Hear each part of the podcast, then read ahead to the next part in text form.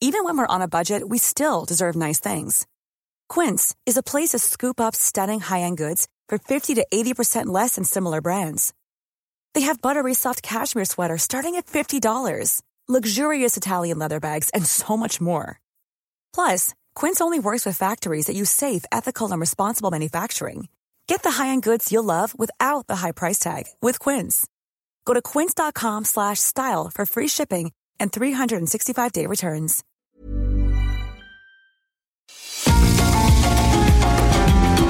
GastroLab es un lugar donde cabemos todos. Aquí encontramos historia, recetas, producto, materia prima, vinos y un sinfín de cosas que a todos interesa. Ya que con cocina y vino se aprende en el camino. Déjate llevar por el chef Israel Arechiga a un mundo delicioso que da como resultado GastroLab.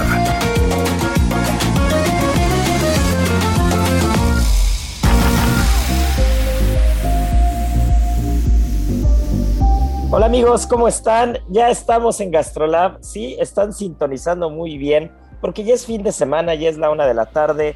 Ya está mi querida Miriam Lira, editora de GastroLab, aquí al ladito de mí con el micrófono, pero, pero bien puesto, porque hoy tenemos unos temas espectaculares, mi querida Miriam, que con la primera mitad del programa nos vamos a chupar los dedos porque hablar de cocina china, hablar de tradiciones milenarias y hablar de, de cocineros emergentes, de personas que, que, se están rompiendo el lomo, que le están dando con todo y que están cocinando en los mejores lugares del país, no es poca cosa, mi querida Miri, ¿o no? Y sí, como bien dices, esta semana en Gastrolab tenemos a un talentazazazo que tú conoces muy bien, que tú nos vas a hablar mucho de ella y que bueno, está haciendo una carrera bastante impresionante en cero. Pues sí, ya lo dijiste bien y, y ya lo adelanté yo un poquito al principio. Eh, está en uno de los mejores lugares eh, de la ciudad. No sé, no sé tú, Miri, pero para mí es de, es de, mis restaurantes consentidos, es de mis restaurantes favoritos.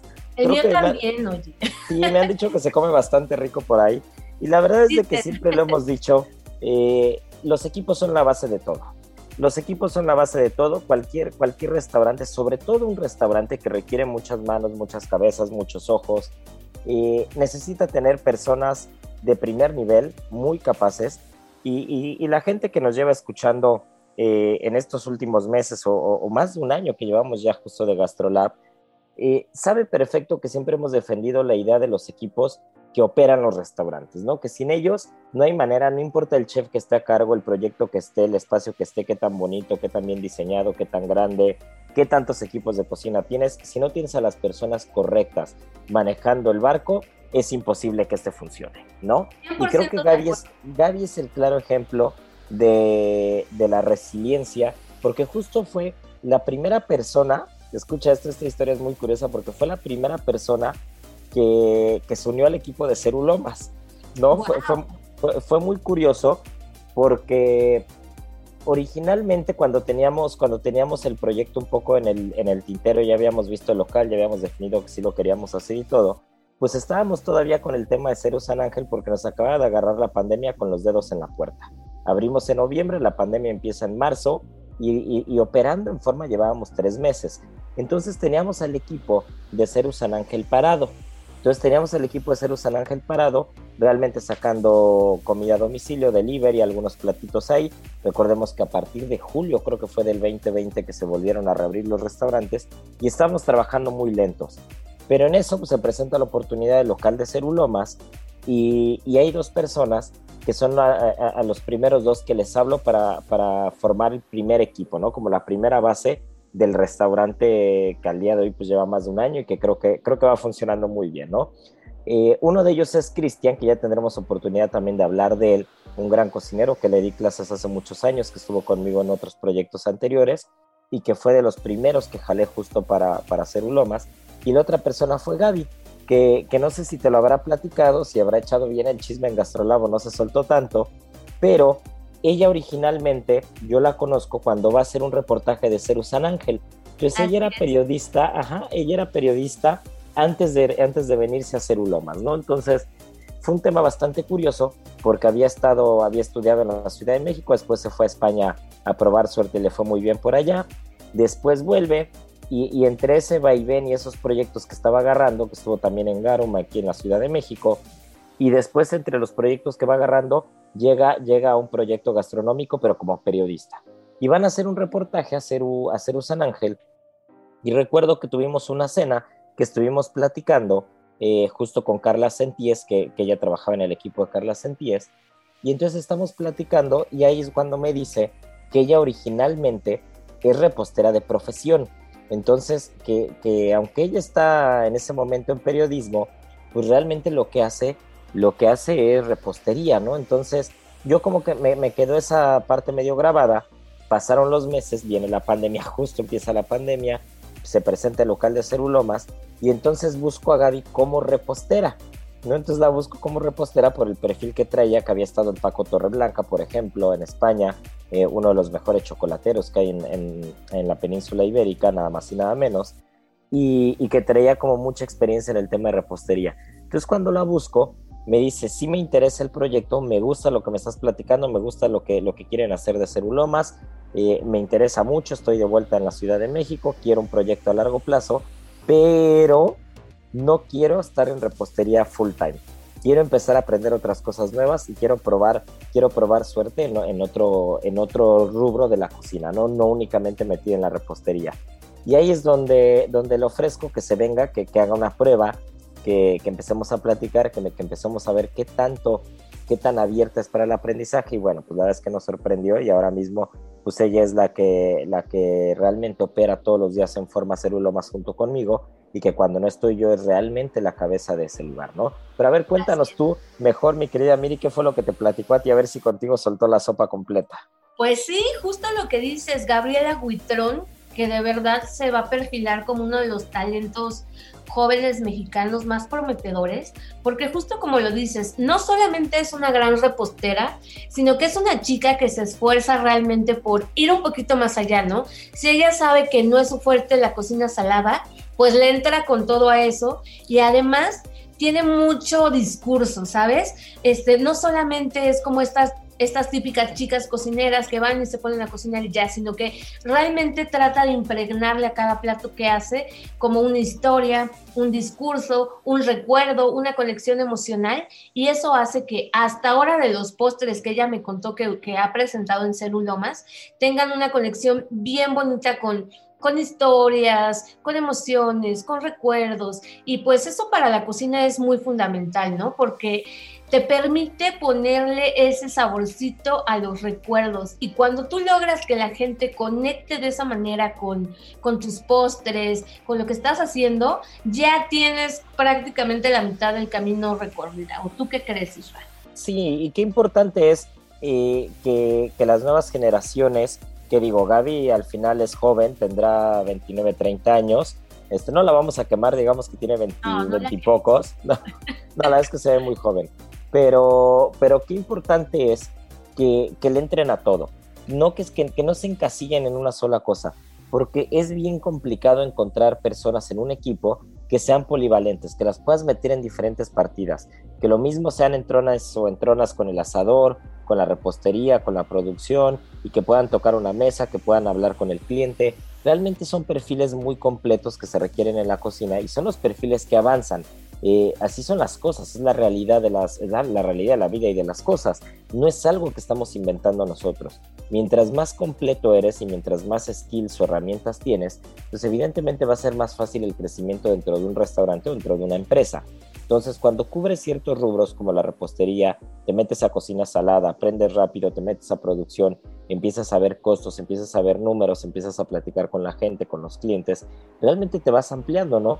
Y, creo que Gaby en este último año y medio de proyecto con Ceru, que, empezó en San Ángel, en lo que abríamos Ceru Lomas y agarró Ceru Lomas desde el inicio, creo que lo tiene bastante entendido, bastante estudiado y por eso estoy seguro que la vamos a ver en muy buenos proyectos en los siguientes años, eh, seguramente a la mano con Grupo Ceru, porque una vez que, una vez que agarramos a alguien que, que, se deja formar y que le gusta aprender y que le gusta estar en la primera línea, en la primera fila dándole duro, no los dejamos ir y a mí, Miri, sin duda, sin duda que vamos a estar escuchando mucho de ella, porque además es de estas chavas que tienen una historia bien particular, como ya lo decías, que ya, que ya cuando tú la conociste era periodista gastronómica, pero también me contaba que ella empezó a trabajar desde los 14 años, algo así como tú un poquito, Isra, les gustó desde muy chiquititos empezar a, a tener sus cosas, a ganar dinero, a involucrarse en, este mundo laboral. Y ella, mira, nada más, eh, trabajó en una agencia de animación, de estas que cuidan niños y que animan fiestas y tal. Luego se fue a trabajar súper chiquita, ¿eh? En una Al día de hoy no le, no le recomendaría seguir con eso, Sí, no. Este, no, no, no, no, no, Seguramente los cocineros ya se acabaron un poco su paciencia, entonces por favor que, que no cuide niños, pero que siga cuidando cocineros. Exactamente. Después estuvo en una agencia que hacía como intercambios para aprender inglés. Después se metió a una constructora de secretaria. Terminó siendo la asistente de dirección. O sea, ya traía acá el liderazgo Gaby este, desde, desde chiquilla y pues justo me contó que, cuando ella ya la nombran pues asistente de dirección, la ascienden, le ofrecen un poquito más de dinero y fue ahí donde ella pensó en que dijo no. O sea, a mí desde niña me ha gustado cocinar, desde niña me ha entusiasmado la repostería, la pastelería. ¿Qué estoy haciendo aquí, no? O sea, si puedo lograr tanto sin tener, digamos, una, una formación profesional en este tipo de trabajos, eh, ¿qué puede ser de mí si yo me meto de lleno a, estudiar gastronomía?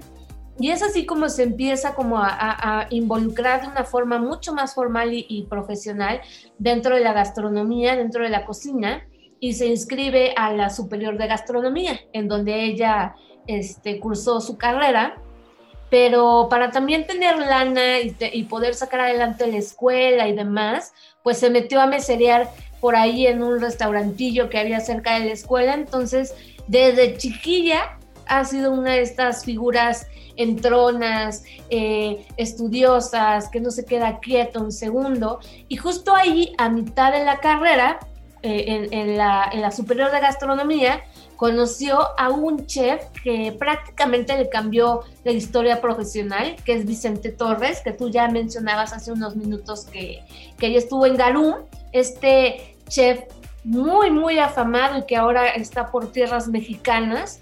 Y bueno, que, que, fue un parteaguas en su formación porque le metió la disciplina, pero hasta, hasta la médula, le enseñó a partir o a Sí, pues, ¿cómo, ¿cuál es el término exacto? El, mise en place perfecto, este, aunque fuera para, para licuar, este, para que las cosas fueran como muy bien hechas, ¿no? Y justo le metió en la, en la cabeza esta idea de que los errores en la cocina siempre están en los mínimos detalles. Entonces, para que todo salga bien, tiene que estar como muy cuidado cada uno de los pasos para que, para que quede y para que lleguen a un resultado pues espléndido. Sí, claro, y qué, qué importante es la, o qué fundamental es la formación, ¿no? La formación desde la escuela, la formación en los primeros trabajos. Siempre eh, el éxito de una persona profesionalmente hablando, sobre todo en la cocina, va ligada ya sea por un tema de estudios o por un tema laboral, a que en tus primeros trabajos o en tu primera escuela tus primeras clases te hayan inculcado la disciplina como un valor intangible. O sea, es un, es, un valor que no puedes que no puedes dejar de lado, ¿no? Es un valor infaltable y que, una vez que tienes la disciplina clara, todo lo demás se da de manera muy sencilla, ¿no? Y creo que Gaby es el claro ejemplo de eso. Así es, y pues bueno, ya terminando la escuela, pues se fue a hacer pues varias, varias prácticas, tuvo varios trabajos importantes, estuvo en el Hyatt con un chef que se llama Miguel Gómez, estuvo con Gaby Ruiz, que orgullosamente familia de Gastrolab. Sí, con nuestra este, querida Gaby. Así es, en Carmela y Sal, justo cuando abrió Carmela y Sal, ella, ella estuvo por ahí, ya decías tú que, que, que se fue a echar suerte a España y le fue muy bien con Paco y con Jacob Torreblanca a perfeccionar toda esta parte que a ella le encanta, que son los postres, que son su territorio y como su parte más, más fuerte. Y si no, y, si no te creen que vayan a probar el socarrá de arroz con leche cero, ¿no? Para que, para que se vea un quemón. Ahorita nos tienes que contar de ese, de ese postre que, que, es una gozada, de verdad. Pero también estuvo en Tickets, allí en, en Barcelona. Y este, y pues bueno, ¿qué más, no? ¿Qué más que estar en Tickets para, para aprender de técnica, de creatividad, de, empuje y pues simplemente, ¿no? El vivir en otro país te abre el mundo, te abre las puertas a nuevas ideas y demás y pues luego ya llegó Ceru con pandemia y todo, pero para ella ha sido algo que, que le cambió prácticamente la vida. Pues sí, y mira, cayó en blandito, como lo dices, ¿no? Al, al, final, después de una buena trayectoria, llegó a un muy buen lugar. Creo que, creo que llegó a solidificar un equipo que, que, está lleno de grandes personas, de grandes cocineros y que, y que realmente todas las piezas se encajan a la perfección, ¿no? Es como un rompecabezas y Gaby es una parte fundamental de ello. Y si quieren ir a darse una vuelta para probar lo que ha hecho, este, pues ya saben que están más que invitados a, hacer Ulomas, a hacer San Ángel, que vayan a probar el socarrado de arroz con leche y nos digan si, que nos manden, que nos manden un mensajito por Instagram, ¿no? Y que nos digan a ver qué les parece, a ver si es cierto que, que tenemos razón o no tenemos razón. Sí, que me dice Gaby que es uno de los postres más vendidos, ¿es cierto? Sí, y, deja tú de los más vendidos, de los más ricos, ¿eh?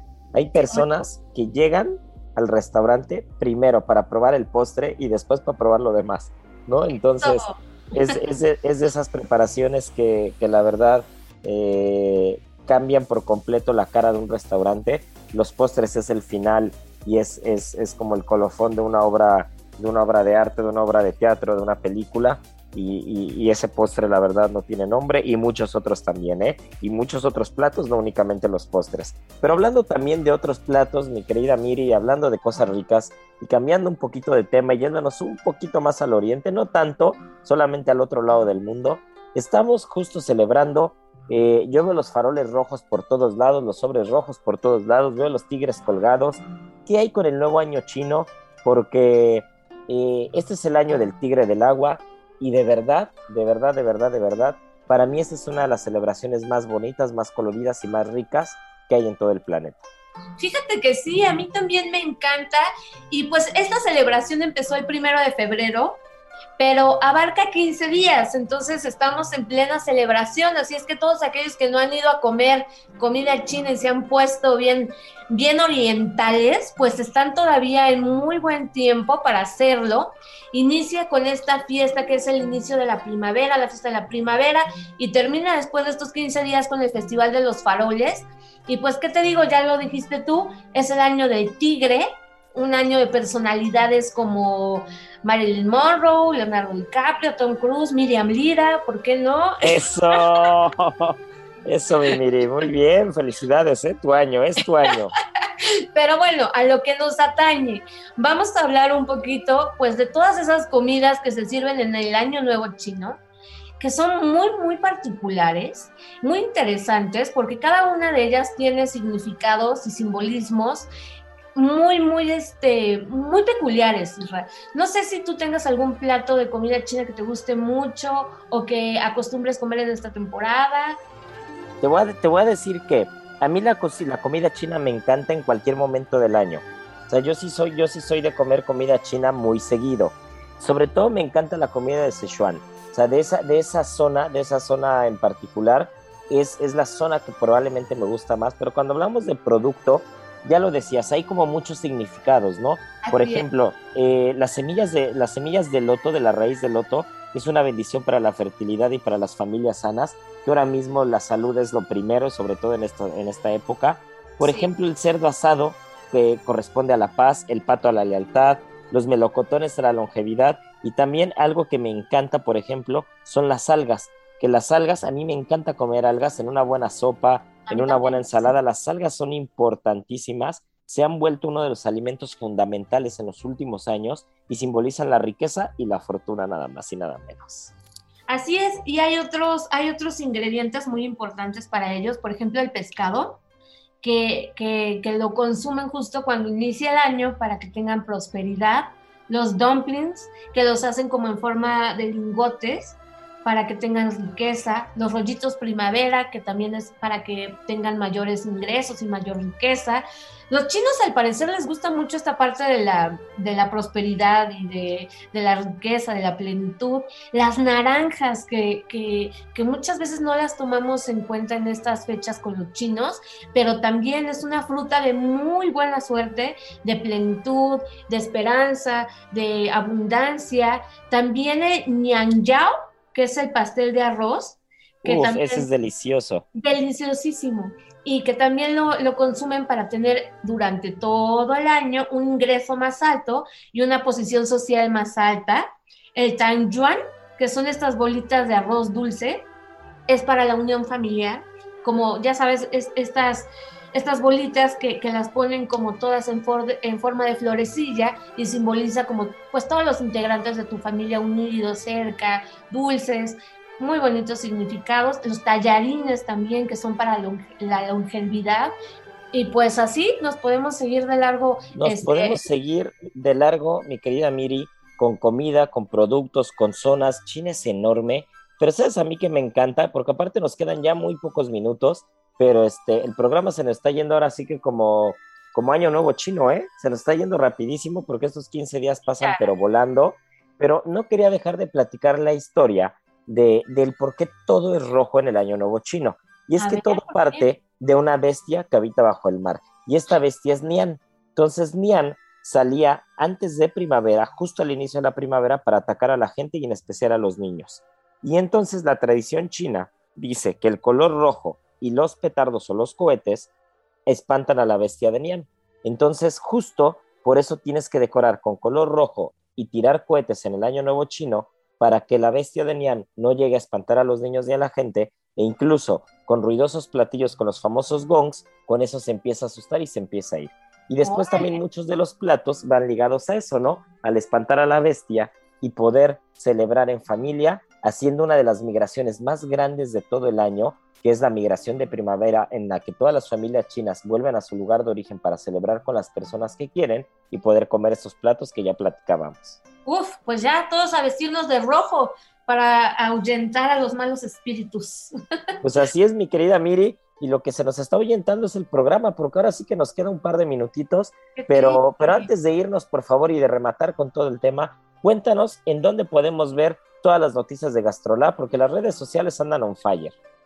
Sí, pues los esperamos con muchísimo gusto en arroba Heraldo Gastrolab en Instagram.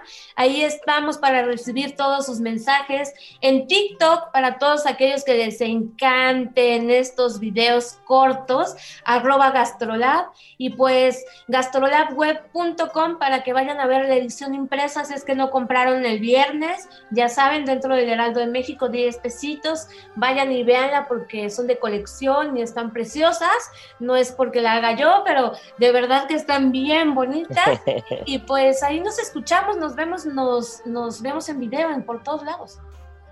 Pues ya está, pues ya está, mi querida Miri.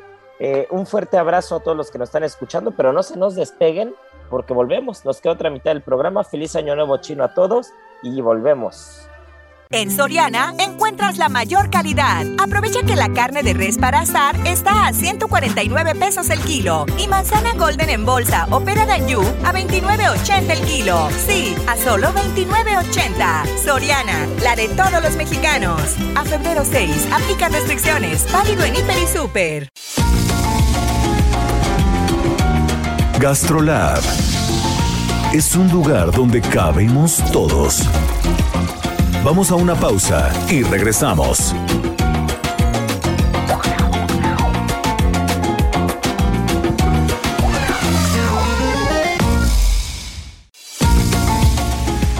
Gastrolab, estamos de regreso.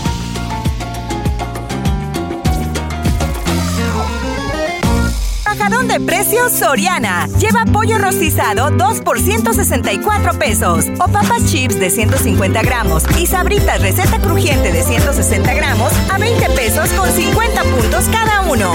Soriana, la de todos los mexicanos. A febrero 7, aplica restricciones. Válido en Hiper y Super. El vino a la palabra. Con el sommelier Sergio Ibarra.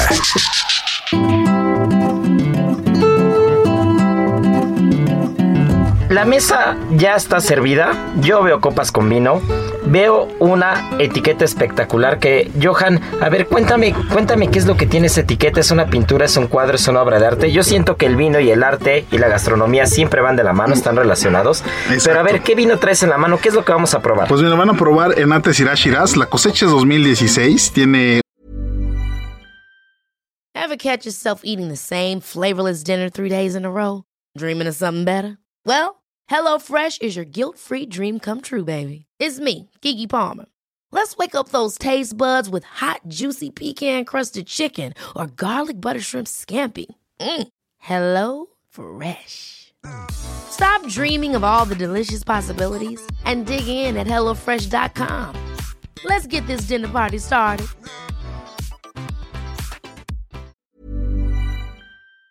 Un grado alcohólico de 15% y es un vino de Aragón, España, en el norte este. Estamos eh, colindando con, Bar con lo que es pues básicamente Barcelona, un poco Navarra. Estamos justo en medio y es un vino que es de dueños mexicanos en España. Y de hecho, Israel, nuestro eslogan es Enate el vino del arte, el arte del vino. Precisamente ah, ligamos, ligamos artistas en la etiqueta y la etiqueta que tenemos aquí está hecha por pues Manuel Rivera, que es uno de nuestros artistas que ha pintado para Enate, pues porque se ha expresado en la manera de cómo son nuestros vinos, sus aromas, sus sabores. Y en generalidad, pues este es un vino con 18 meses de barrica, entre 16 y 18, barrica de roble francés. Entonces, ¿qué significa eso del roble francés? Que le da buena estructura, mucha potencia a nivel de, aromas y en boca. Es un vino que con la uva Syrah se llama Syrah Shiraz. Justo eso te iba a preguntar. Porque los clones, usualmente, ¿qué es un clon para los que no nos siguen? Pues haz cuenta que copiamos la identidad de las zonas donde esta uva nació, que es Francia, que es básicamente el Valle del Rodán y la plantamos en España en la década de los 80, ¿no? Entonces, esto que se desarrolló después de, pues, estamos en el 2020, ha llevado a tener un vino premium, que hoy tenemos este, premios a nivel mundial con esta etiqueta, y esta etiqueta de arte, pues de Manuel Rivera, demuestra un vino con mucho carácter, que te va a brindar, ¿qué brinda un Syrah? ¿No? Y eso porque luego nos dicen, ¿a qué huele un Syrah? Como los sommeliers decimos, ¿cómo recomendamos una uva? ¿No? Entonces aquí está Sergio conmigo también y no me va a dejar mentir. Para mí el Syrah típicamente, cuando estudiamos, es una que trae grosella negra, fruto negro con hueso, violeta, ¿no? Y usualmente cuando pasa por barrica empieza a tomar un carácter ahumado, ¿no? Ligeramente ahumado. No sé qué opinas tú, Sergio. Correcto. Esas notas de café, ¿no? Se va Lo de la violeta me parece espectacular porque ¿no? está muy presente la violeta. Sí. Y luego, o sea, que lo están, lo están oliendo porque, claro, nuestros, la gente que nos está escuchando, pues no lo puede, no lo puede ver, pero es un color profundo. Y a pesar de ello, el Syrah siempre tiene un color púrpura muy, muy de capa alta. ¿Qué es capa alta? Es la intensidad del color. Eso ya lo aprendió el chef. Así es. mucho color. Qué, qué bonitos antocianos. Así es.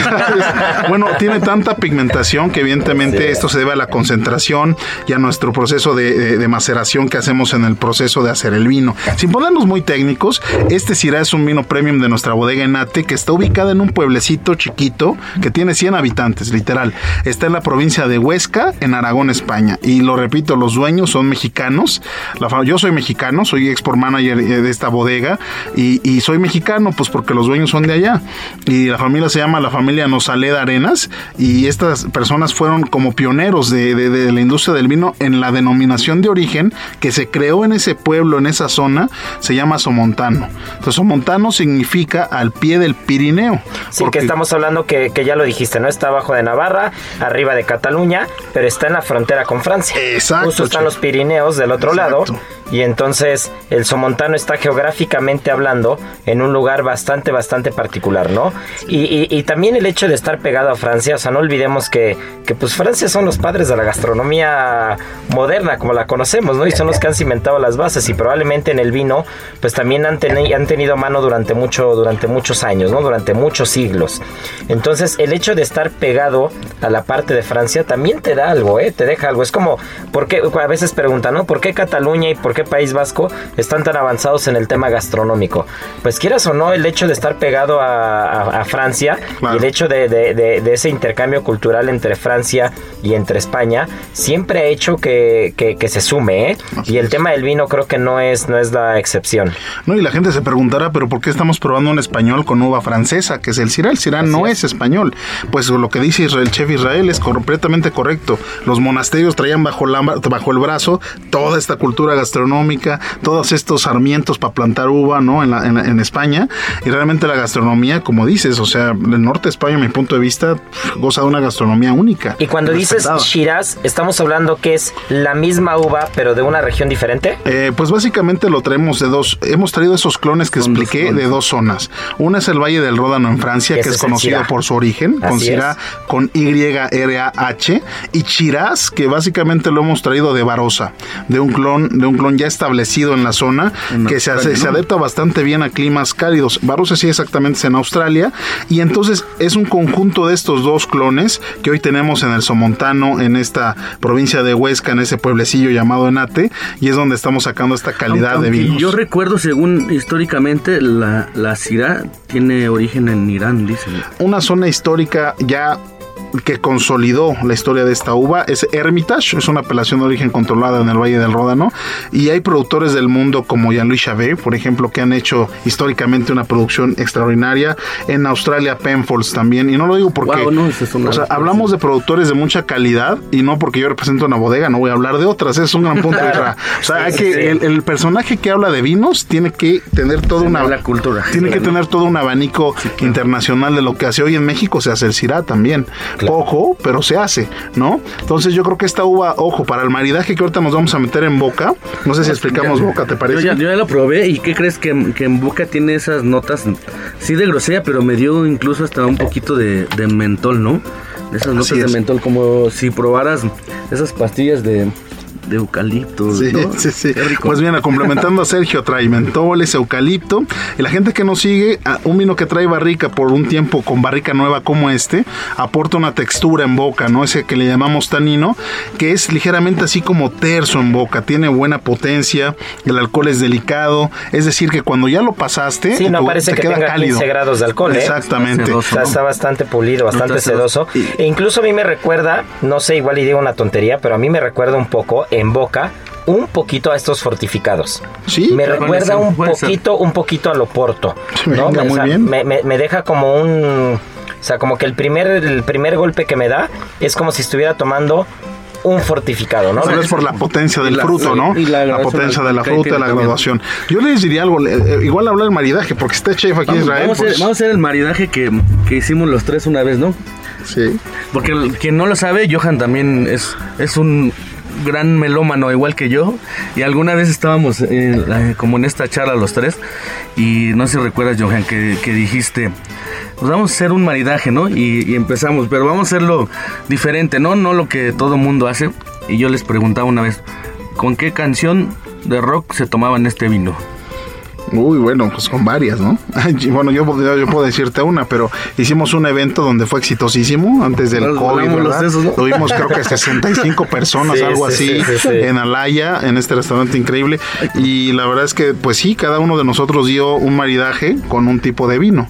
Entonces yo me voy con una canción que a mí me gusta mucho, que es eh, Radio Gaga de, de Queen, pero estamos porque estamos en radio ahorita, ¿no? Sí. Pero en general... Bien, eh, bien, bien, bien. eh, y está Bien. Genial. No, yo, yo me iría, yo, a mí este vino me, me, me despierta, me da como energía. Yo me iría con Black Dog de Led Zeppelin. wow pues yo me iría con I Wish You Were Here de Pink Floyd Ah, ya estamos- Pero bueno, y a nivel gastronómico, pues ya nada más cerrar.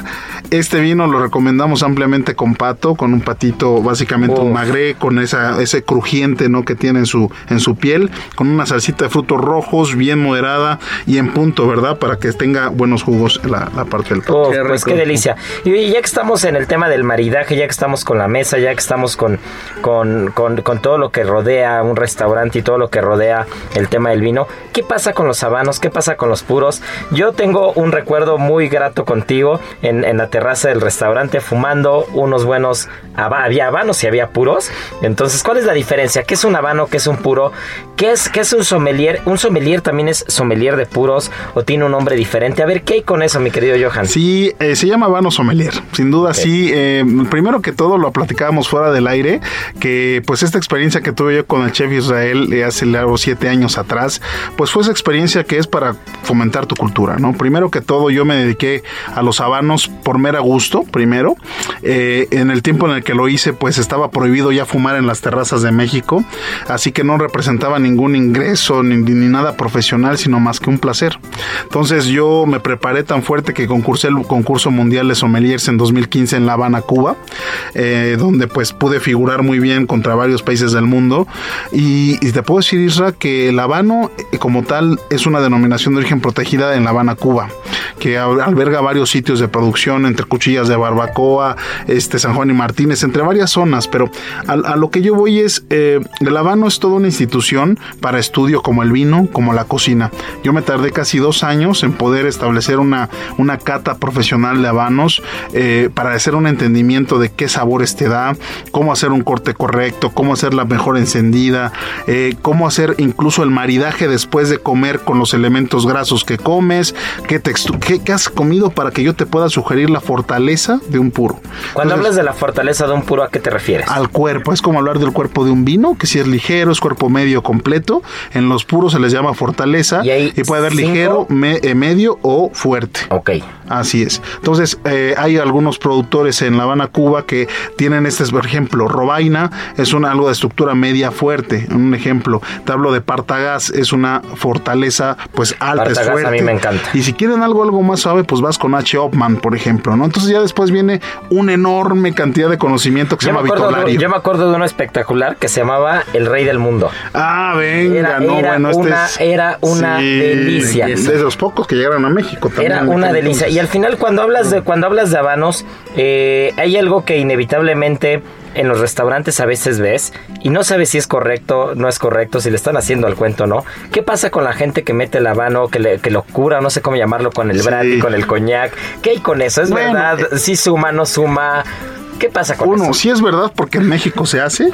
Eh, dos, porque no es muy correcto. Pero nosotros hemos enseñado poco a poco a que no hay que hacerlo porque arruinas la capa. Entonces la, capa, es la parte más. Eh, la capa es lo que recubre la habano. Y es la parte más costosa. Eh, pues más que costosa es una parte que tiene que tener cierta oleosidad, cierta hidratación para hacer combustión. La mejor parte tiene que ser la capa.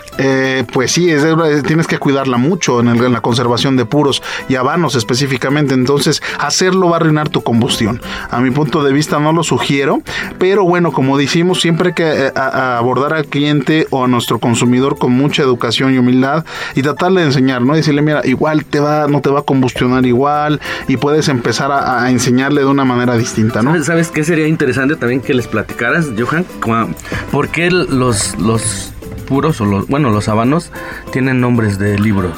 Oh, bueno, claro, pues es que a ver, el, más importante, el conde de Montecristo, te puedo hablar de que eh, esta es una historia donde en Cuba, dentro de las fábricas, eh, tú tienes a las personas, nuestros torcedores hermosos que, tienen experiencia. El torcedor es el que hace el puro. El que hace el puro, el que lo confecciona, es todo un artista manual, la verdad. Hay niveles del 1 hasta el 4 y por ahí me imagino que hasta más en lo que yo pude llegar a estar con ellos.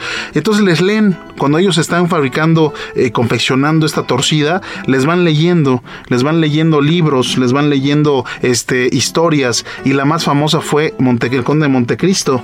Entonces, con la, con, la con la chaveta, con la chaveta que es, es, un, es un accesorio que tú usas para cortar las hojas, que es muy filoso, por cierto, y ellos están trabajando haciendo los, los tabacos, pues eh, empiezan a sonar las chavetas eh, y quiere decir que les gusta escuchar lo que están, les están diciendo, eso es para relajarlos. Entonces es bien bonito porque eh, la verdad es que Cuba es un país este, con muchos trasfondos, ¿verdad? Que conocemos, políticos y demás, pero yo, yo he conocido gente extremadamente educada en La Habana, Cuba, extremadamente culta, eh, a pesar de las riquezas y pobrezas que uno pueda tener, son gente muy, muy capacitada y muy culta. Con mucha A, cualquier nivel, ¿eh? Escucha, a cualquier nivel. Y, y en un punto u otro, estas personas nos enseñan que hacer las cosas con cariño día tras día, pues es un producto bien hecho. No excederse, eso no lo estoy compartiendo y no queremos que se excedan en tabacos. Pero no es lo mismo fumarte un cigarrillo que fumarte un habano es muy un mundo muy diferente. Claro. Oye, pues qué buena plática. Yo creo que nos vamos a quedar picados. Más adelante estoy seguro que nos vamos a ver de regreso, mi querido Johan, porque esta plática estuvo buenísima. Muchas gracias por traernos eh, un poquito de lo que hace Nate, por hablarnos de los de los puros, de los habanos, por hablarnos de lo que hacen como formación, de lo que es la corte de Master Sommeliers. Y bueno, pues sabes que esta es tu casa. Muchas gracias. Bajadón de precios Soriana. Aprovecha que en todas las marcas Cotonel y Elite, detergentes Viva o Persil y el desodorante Axe, Rexona y Dove, compras uno y te llevas el segundo al 50% de descuento.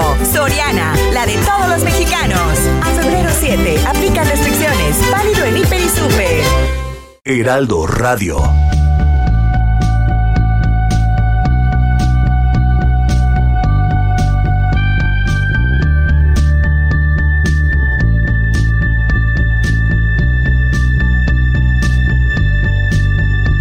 Heraldo Radio.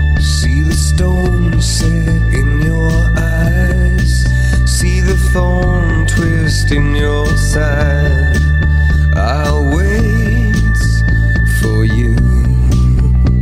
Pues ya estamos de vuelta y tal como lo platicamos al inicio, ya tenemos aquí a nuestro sommelier Sergio Ibarra. Y hoy mi querido Checo traemos uno de los uno de los maridajes más particulares eh, en cuanto a música y bebidas podemos encontrar porque tiene características muy únicas, ¿no? Y es música irlandesa y bebidas irlandesas. Y ahorita les voy a platicar lo que es el pan de soda, que es un pan que seguramente con una buena cerveza oscura, con un buen whisky de Malta, pues vamos a poder acompañar con una buena rolita, ¿no, mi querido Sergio? Así es, pues hablando de Irlanda, ¿por qué no? Eh, pues cabe más, ¿no? Cabe más hablar de, pues del whisky. Del whisky podemos hablar también de, de esta cerveza que se crea en Dublín. Eh, y pues esta gran banda que, que yo creo que es mundialmente conocida. Probablemente eh, en los últimos años debe ser la banda pues que, que, mayor seguimiento tiene, ¿no? O sea, cada que sale un concierto de YouTube, pues a que se agotan los boletos en dos segundos, no importa en qué país o en qué parte del mundo estén. Sí, son, yo creo que son los reyes. Hace rato hablábamos en Cabina con Beto y, y están considerados como los reyes del, del Rock Stadium, ¿no? Eh, pues sí tienes que comprar los boletos hasta un año antes, ¿no? un año antes o, o, incluso yo creo que las primeras veces que vino a México decían que la gente se quedó a acampar días para tratar de, de tener un ticket por ahí eh, y, verlos en vivo. Pues sí, son todo un show, todo un show. Tuve la oportunidad de verlos en... Yo en La Garra, es la única vez que los he visto y, les soy honesto, creo que cambió mi concepto de, de YouTube. Eh, honestamente escuchaba algunas canciones, pero cuando los vi en vivos y, ver a, salir a los irlandeses así de la parte, no sé qué era, izquierda del, del Estadio Azteca y, ver la locura de la gente, cómo, cómo se entregaba y además de repente Bono, yo creo que hasta ni volteaba a ver al, al público y esa manera de transmitir estaba muy loco, ¿no? Y todo lo que traen, yo creo que el que el que veía YouTube, por eso se llena, porque estés hasta abajo, estés hasta arriba, los ves, los ves porque los ves, ¿no? Con todo lo que, lo que traen ellos de equipo y demás, yo creo que es lo que hace también una banda tan, tan, tan, tan grande, ¿no? Y yo también ahí creo que, que ya tocando el tema de la música, eh, siempre la música lo hemos dicho acá y por eso y por eso esta sección que tenemos que habla de la música y del vino, de la música y los destilados y la buena comida, siempre una buena canción te, orilla un poco a, buscar esos sabores, esos aromas eh, que puedes encontrar en bebidas que te gustan, ¿no? Que sabes que, que, sabes que van a maridar de alguna manera, ¿no? Y yo creo que hay canciones de YouTube que va con todo. Yo creo que hay canciones que te puedes que puedes escuchar tomándote una buena cerveza, hay otras que te puedes estar este tomando un buen whisky, incluso otras este más tranquilón con tu café irlandés. O sea, realmente tienen todo, ¿no? Sí, no esa diversidad de yo creo que los músicos eh, en, históricamente es como la, la cocina o, los vinos, la coctelería. Siempre estás buscando como que los mejores elementos para, para dar ese resultado. En ese caso, ustedes como chefs, eh, pues un plato y los músicos, pues esa pieza musical. Eh, siempre están cambiando constantemente y, y, documentándose o aprendiendo todo el tiempo donde donde llegan a mezclar diferentes ritmos. Y, YouTube por ejemplo pues pasó desde el desde el gospel desde el punk desde el rock hasta el pop hasta sintetizadores electrónicos. Ahí por ahí un, llegué a ver un documental que se llama a todo volumen donde está este Edge no con, con Joe Black, no recuerdo el otro guitarrista. Ah, y sí, qué no, locura, ¿no? No, no, no, no me digas eso, Checo. Son tres, eran era tres. el dios ah, Jimmy Page. Lo siento, era, Jimmy Page. Era el dios del rock, el mejor guitarrista de todos los tiempos, sin duda. O sea, no hay, no hay quien le haga sombra. ¿Y, quién, y quién Jimmy? Page. Es buenísimo ese capítulo. Creo que es de la NBC y junta a los tres. Y al último se aventan una rola los tres. Y no es Jack Black, es Joe Black. No, no, no, no, no, es Jack White de, los, de los sí. White Stripes. Sí, cierto. No, mi Checo, me estás, fallando en la música, ¿eh? Ya Beto ya también volteó con cara de ¿qué pasó con, con Se me olvidaron los nombres. No, no, no, muy mal. Y siempre se me olvidaba el de, el de White. Jack White de, de, los White Stripes. Y, y ves que diseñan una guitarra con unas ligas, ¿no? Y unos clavos. Pero al último tocan, tocan los tres juntos. Y qué pieza se avienta, ¿no? Y es lo que te digo, entonces, o sea, al final los músicos siempre están buscando como que la obra maestra, ¿no? o ustedes el plato perfecto, o nosotros el cóctel perfecto, o el maridaje perfecto. Y, y- y la música, yo creo que como la gastronomía te lleva a conocer infinidad de gente de diferentes partes del mundo y es donde, donde luego regresan y dices, wow, ¿no? ¿Qué, qué cosas, qué cosas suceden? Y ahí, eh, hablando de cosas perfectas de la perfección, quiero platicar un poquito ahí de la historia del whisky, porque aparte la historia me encanta. Muchas, muchas de las grandes bebidas de la humanidad parten de los conventos, parten eh, de los monjes, parten, parten sobre todo de esa parte ligada a la religión, ¿no? Y, y se creó la historia, la historia dice, porque como siempre, pues la historia es de quien la escribe y de quien la cuenta claramente, pero a mí me gusta creer en las historias porque si- sin las historias no sería lo mismo, ¿no?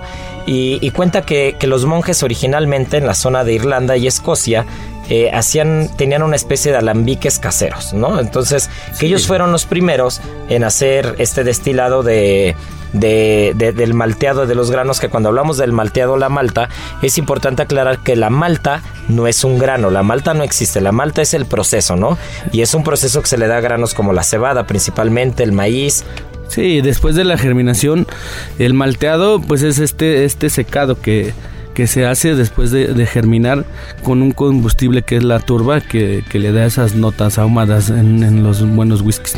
Y esa turba, para quien nos está escuchando y no sabe qué es la turba, la turba es un, es, digamos como una especie de planta, como una especie de musgo que se va quedando, que, que- que la turba abarca un porcentaje importante del territorio de Irlanda, Escocia, incluso de Islandia, de algunos de los países del norte de Europa. Y esta turba es lo que le da los sabores ahumados y el tostado y secado al mismo tiempo del Qué grano, rico, ¿no? del grano ya, ya germinado, ¿no? Sí, cuando tienes un buen whisky en la mano, eh, es imprescindible eh, evitar tener esas notas en, en tu trago y que, que además aprecias mucho, ¿no? Todo el, todo el proceso que lleva para llegar a, a tener en tu mesa pues un buen whisky irlandés o escocés, aunque ahorita teníamos debate. Sí, ¿Quién? teníamos un debate al principio de que, de que la historia, lo que, lo que es un hecho es, como lo, como lo dije ahorita, ¿no? La historia es de quien la escribe, pero lo que sí está documentado es que en 1608 el rey Jaime I es de Inglaterra es el que otorga la primera licencia, la primera licencia como tal para poder destilar whisky. Y esta destilería hasta el día de hoy se conoce con la marca de Bushmills. Y esta destilería está en Irlanda. Más allá de si fueron los monjes irlandeses o escoceses, de, qui- de quién fue el primero que le hizo, lo que sí es un hecho es que en 1608 la primera destilería en el mundo que destila whisky es en Irlanda, ¿no? Que ahorita lo platicábamos y cuando, cuando se trata de escocés es whisky, simplemente con la Y al final, y cuando se trata de irlandés es whisky. Y ya después viene Estados Unidos y la serie de países que... que- Sí, no. que Y la, y la- y la diferencia, la mayoría de los de los whis- whiskies o whiskies eh, irlandeses es que llevan triple, triple destilación, entonces llegan a ser pues un poco más amables, más suaves al, para- al paladar, ¿no? Y, y recuerdan un poquito también la historia, el boom del whisky, cuando llega la filoxera, al- alguna vez ya llegamos a platicar en los programas de la filoxera, eh, pues acaba con los viñedos y estuvo a punto de, quitar el, vino en, en el mundo, ¿no? De arrasar con las vides en el mundo y es donde sale el, el boom del whisky, ¿no? Se empieza a consumir más el whisky y pues es lo que tenemos ahora en la actualidad. Ahora imagínate, mi querido Checo, este, ponme una canción y te voy a decir, es más, ponme una canción que vaya, que vaya, con un whisky, de, porque recordemos que también los añejan en, en barricas de roble y esas barricas de roble eh, no, es, no es regla, o tú me dirás si es regla, esa parte no, no la conozco, pero sé que pueden usar barricas de roble de Jerez. Qué ¿no? rico, sí. Entonces, sí, sí. sobre todo los escoceses usan mucho barrica de roble de, de Jerez y le da unos, unas notas al, al- al whisky que es una delicia, ¿eh? Pues yo, yo, esta canción siempre a mí me pone de buenas, así que me gusta mucho la de Beautiful Day. No, y No. ahorita que es fin de semana, No. justo, justo casi entre la una y las dos de la tarde, casi las dos de la tarde ya. Este, esta canción es una canción muy sabatina, muy de ritmo, muy rica. Ajá. Y no nos podemos despedir sin antes decir nuestro lema de vida, de fin de semana, de siempre. Tripa vacía, corazón, sin alegría. Aquí concluye otra emisión más de GastroLab, el lugar donde cabemos todos. Esta es una producción de Heraldo Media Group.